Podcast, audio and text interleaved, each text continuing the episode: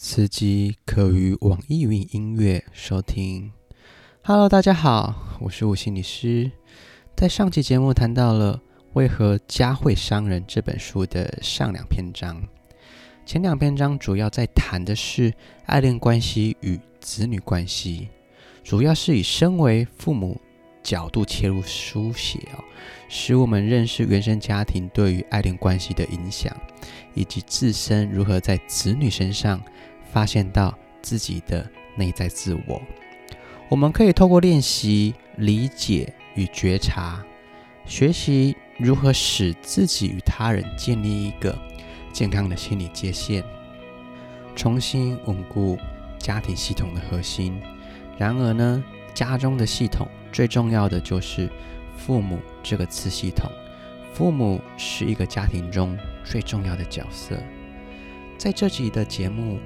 我会与大家讨论这本书呢，下两篇章节，分别为别把焦虑转嫁给孩子，以及面对你内在的小孩。这两篇章分别主要以孩子以及个人角度切入进行哦。我们先来谈到别把焦虑转嫁给孩子这个篇章，里面提到了一个重点哦，我们父母会无意识的。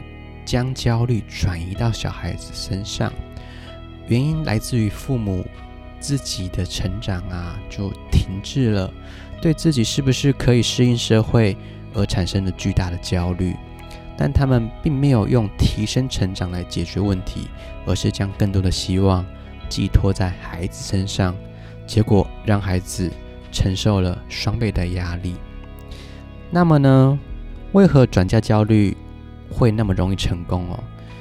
第一个个人原因是父母会担心自己跟不上社会的步伐，担心被社会淘汰，但自己又缺乏成长的空间，于是将成长的压力全放到了孩子身上。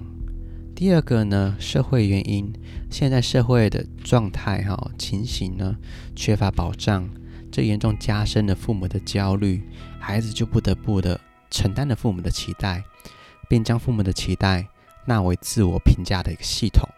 说到评价系统，就是对于自我价值的评估的方式，区分为外在评价系统与内在评价系统。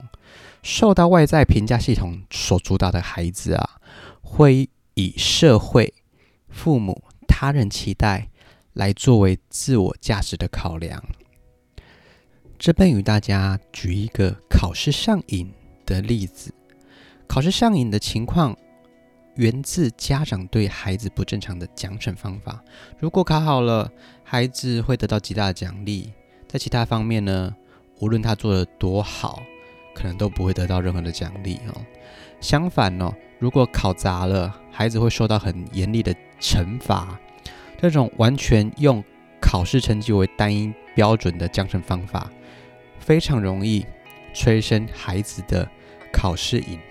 我们来谈谈在书中所举的小丁的故事。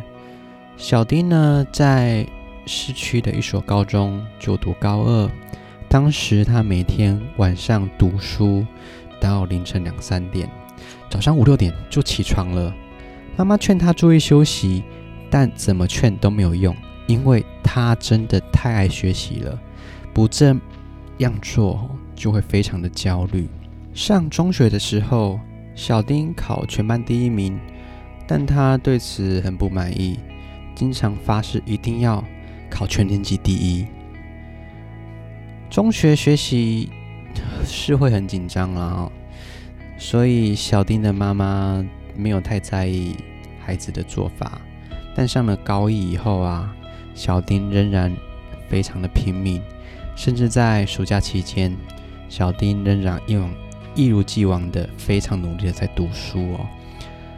那他就把先把了高一的一些教材的知识就提前预习了，希望能自己在新的学校取得好成绩。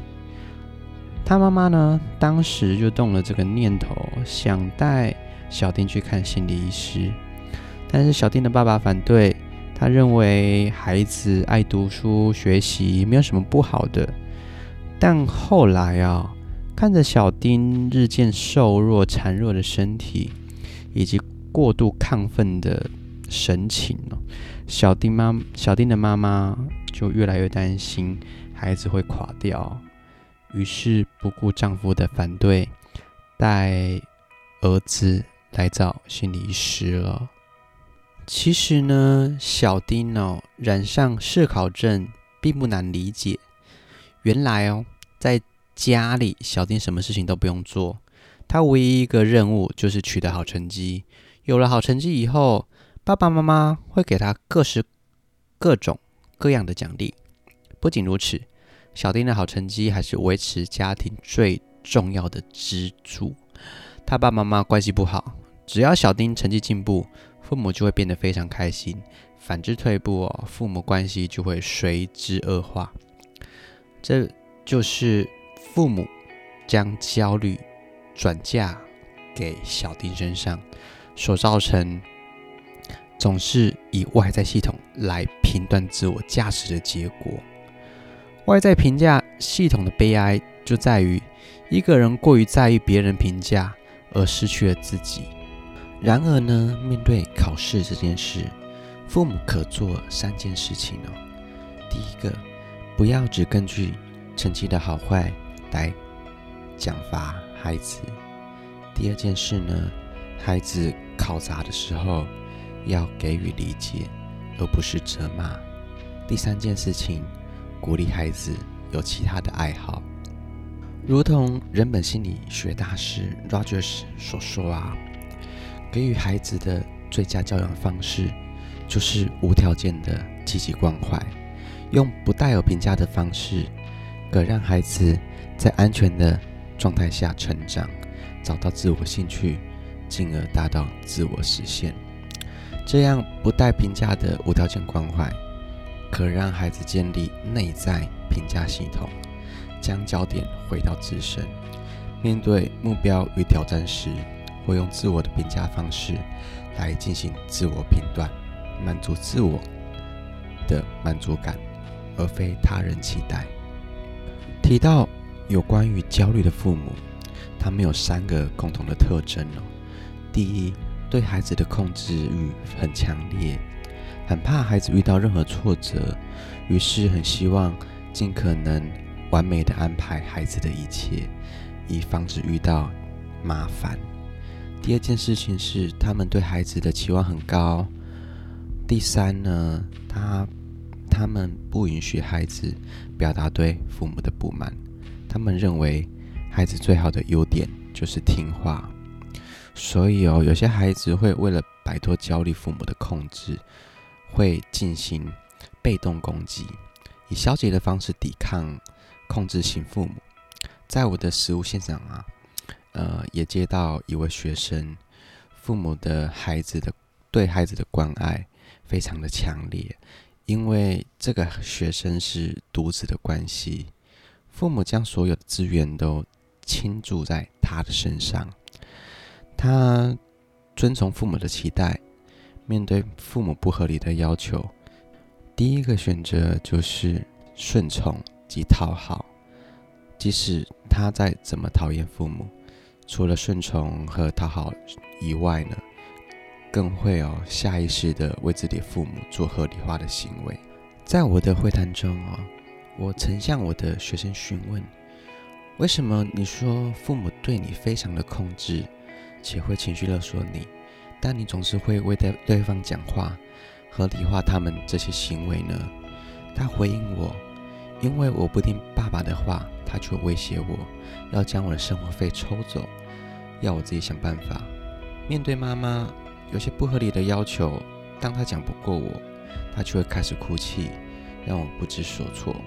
我只好道歉，但我知道他们会这样做情有可原，他们压力也是很大，所以我就顺着他们。甚至即使我觉得做得对，但我还是直接向他们道歉，以免让他们伤心。我再问他：“那你生活过得这么的压抑？”你都怎么面对跟处理的？学生就回我：我就故意考差吧，尤其在大考的时候，这样至少可以多让我有一些赢的感觉，获得了掌控感。这样的情形就是处于弱势一方的反击哦。弱势的一方潜意识深处的渴望，他们没有表达出强而有力的愤怒，呃，甚至呢也没有表达一丝哦的一点愤怒，就是他们透过一些莫名其妙的错误来达到一些反击的一些效果，和直接愤怒的攻击对方没什么两样。那长期受到控制啊或负面评价的小孩，很有可能会产生一些自卑的性格。根据客体理论关系哦，哦，一个人的内在客体关系所展现出来的形象，就是一个人的内在小孩与内在父母的关系，它会影响了日后的人际相处模式。所谓的自卑性格呢，就是一个人的内在小孩对获得内在父母的爱没有信心。那自信性格，是一个人的内在小孩对获得内在父母的爱充满信心，因为这样子童年亲子所制造出来的客体关系，大概会在六岁以前就会拟定，我们就会不断的将这样的模式啊呈现在现实社会当中，所以说内在客体关系影响了一个人的一生。那有关于客体关系所讲的自卑。跟自信的性格有办法改变吗？他当然可以。改变的方法其实就是努力的认识自己，透过不断的自我理解，解构自身的循环故事，最终你就能改写这个故事。现在我们来谈谈快乐。荷兰心理学家罗伊·马丁纳将快乐分成三个层次：竞争式的快乐、条件式的快乐。无条件式的快乐。可惜的是哦，我们现今的社会教育体系，无论是学校、孩子、家庭，大多都停留在竞争快乐这样子的层面。竞争是快乐，是我一定要比你强，这样我才快乐，要不然就是会痛苦。马丁娜引用了一个寓言故事哦，可能大家有听过，两个商人紧接着开了商店，经营。范围类似，他们唯一的快乐就是比对方强一点。有一天呢，一个天使来到了一个商人面前，说：“对我许愿吧，你的任何愿望我都可以实现。不过，你的对手可以得到的会比你多一倍。”这个商人最初很沮丧啊，但不知道为什么就突然就开心了起来。他对天使说：“请弄瞎我一只眼睛吧。”这个故事说明，竞争是快乐的可怕之处哦。呃，现在竞争是快乐中的人呢，势必会被魔鬼这一面所折磨。现在我们的教育养成就是以成绩进行去攀比，反而让学生多倍的增加许多压力，并扭曲了学习本身的价值所在。所谓条件式的快乐，就是将竞争的部分去掉，是很客观的快乐。先设定一个条件，只要这个条件有满足，你就会感到快乐。就譬如说，你的愿望赚到多少钱，就能够获得这样获得到经济上的自由。当这个愿望实现后，你会很快乐，而不会沉浸在啊，比尔盖茨比我有钱的多的痛苦当中。这就是条件式的快乐。那么无条件的快乐，也称为至乐。在这一个层面的人呢，不需要外界的任何条件，就能够感受到快乐与祥和。这样子的快乐其实并不容易活出。尽管有些父母可以给予一些孩子无条件的爱，但整体上哈，几乎没有谁能从父母得到那么丰厚的这样子的一个馈赠。从小就彻底沉浸在无条件的至乐当中，想获得这种快乐，我们都需要自己去学习。那为摆脱这样竞争式的快乐，逐渐朝向无条件式至乐。身为家长，你可以对孩子怎么说呢？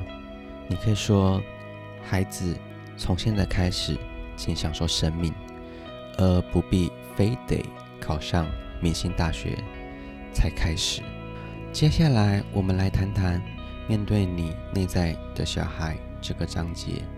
美国心理学家莱因诺曾说：“存在等于被感知，意思是指一个人存在感来自于他的感受。”被另一个人看到，而有清晰自我的人呢，通常是有好的父母。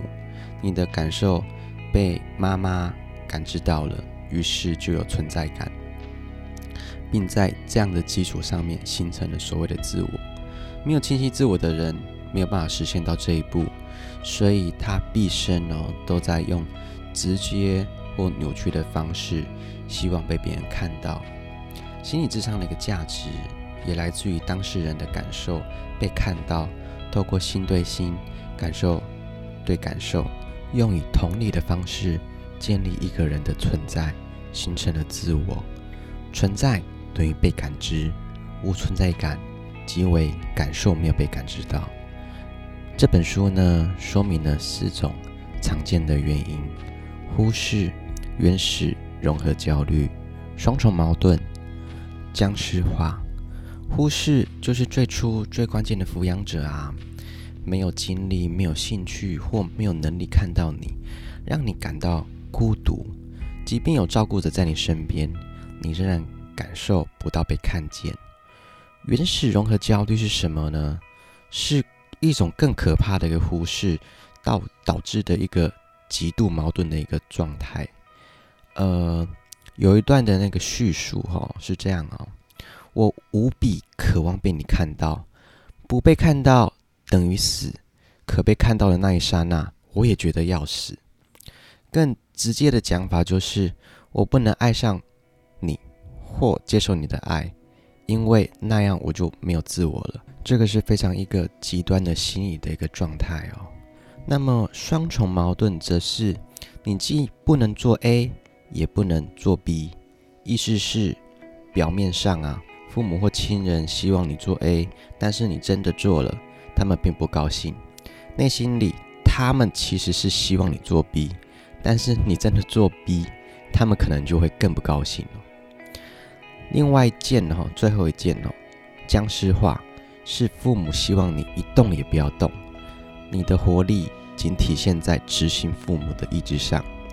他们希望你只是他们手脚的延伸，而不要。有任何的自我意志，这四种现象呢，在父母与孩子的关系、在婚恋关系、工作、社会中都有可能存在，都会破坏一个人对自己感受的信任，混淆自身自我。这些招数都很复杂哦，但唯一的最佳解就是信任自己的感觉，让自己的心更为强大，告诉自己。没有人能够影响自己。那好的自我是从何而来哦？英国学者温考特提出了足够好的妈妈的概念。最初完美的妈妈是婴儿想喝奶，妈妈的乳头立刻放在婴儿嘴边，婴儿张嘴就能吸吮到。妈妈能完美的满足婴儿，婴儿觉得妈妈和自己是一体的，妈妈就该满足自己。这样的方式能满足婴儿的自恋，感受到全知全能。